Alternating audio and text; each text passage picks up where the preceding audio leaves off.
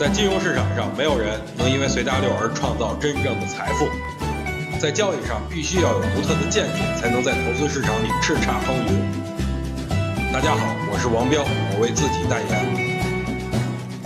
今天我看到一则消息，国务院部署全面推开营改增试点。可能很多人不知道营改增对企业有什么好处，所以今天我就给大家来普及一下营改增的相关知识吧。比如我是一个销售衣服的商家吧，哎，我今天以二十块钱卖出一件衣服，按照原有的营业税来说呢，我应该是全额上税。但是营改增以后呢，税收就减少了不少。比如我这件衣服进货的时候十块钱，批发商给我开了十块钱的发票，我再以二十块钱把这件衣服卖出去，我就可以用批发商给我的十块钱的发票来抵扣这二十块钱的税。对于商家来说，只需要再交十块钱的营业税就可以了，成本一下减少了很多。虽然之前一直在推广营改增，但是本次国务院全面推开营改增啊，这无非是对实体企业的一重大利好。说白了吧，你的企业只要能找到足够多的进项，就可以不用交营业税了。虽然大家都觉得这个消息跟股股市没什么关系，但是我要告诉各位，关系真的很大。因为上市企业税负减少啊，所以少交的税费就变成了利润，自然有助于上市企业的股票上涨。